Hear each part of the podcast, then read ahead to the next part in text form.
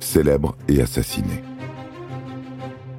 Les princes de la Tour, l'assassinat des enfants d'Édouard IV d'Angleterre, 1483. Le 9 avril 1483, le roi Édouard IV d'Angleterre meurt. Jadis grand et svelte jeune homme, ses excès ont fait de lui un lourd monarque adipeux. Il n'a que 40 ans, mais heureusement déjà deux héritiers pour assurer la succession de la maison d'York sur le trône. Édouard IV a lui-même succédé à Henri VI de façon assez brutale. En cette seconde moitié du XVe siècle, nous sommes en pleine guerre des deux roses, une des périodes les plus complexes de l'histoire anglaise. Pour faire simple, il s'agit d'une guerre civile durant laquelle les Lancaster affrontent les York, qui accèdent alternativement au trône. La légitimité des uns et des autres est donc toujours fragile. Quand Édouard IV meurt, il peut envisager sereinement l'avenir des York grâce à ses deux fils, Édouard et Richard. Pour que cette succession se passe au mieux, il a d'ailleurs fait assassiner son frère cadet Georges, duc de Clarence, en le noyant dans un tonneau de vin. Il ne pourra pas prétendre au trône. Il lui reste cependant un autre frère, Richard, duc de Gloucester, qui lui est fidèle.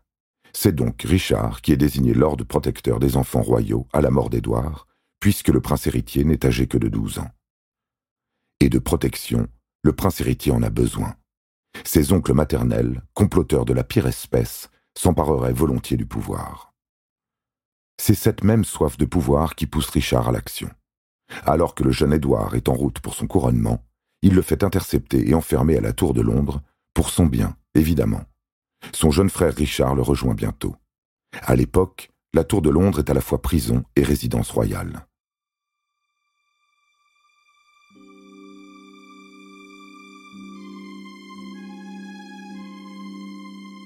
Il ne reste plus à oncle Richard qu'à se débarrasser des proches amis de son défunt frère, susceptibles de lui rester fidèles et donc de contester la mise à l'écart de son fils légitime. Quelques assassinats plus tard, le sort des deux jeunes princes enfermés dans la tour semble scellé.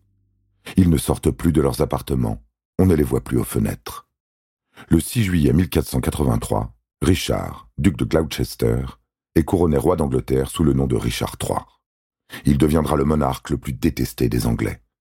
Mais que sont devenus les petits princes de la tour? En 1502, un fidèle lieutenant de Richard III confesse sous la torture les avoir étouffés sous des matelas. Ce n'est qu'en 1674 que des ouvriers qui affectent des travaux à la tour découvrent des ossements aussitôt attribués aux deux princes et placés dans une urne à l'abbaye de Westminster.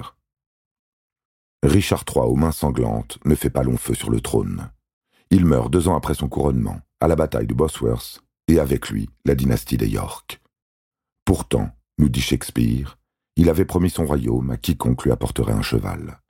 Mais il ne se trouve personne pour aider le monarque assassin, et c'est Henri VII, un Lancaster de la maison Tudor, qui lui succède.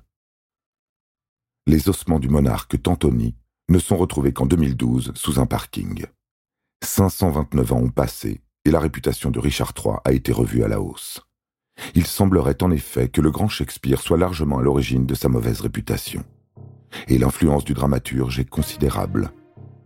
Tout Britannique a vu et revu ses pièces et sait que Richard III était un sale type. Les historiens n'ont qu'à prouver le contraire, ils s'y emploient. Mais gageons qu'ils auront du mal à l'innocenter dans l'affaire des petits princes de la tour.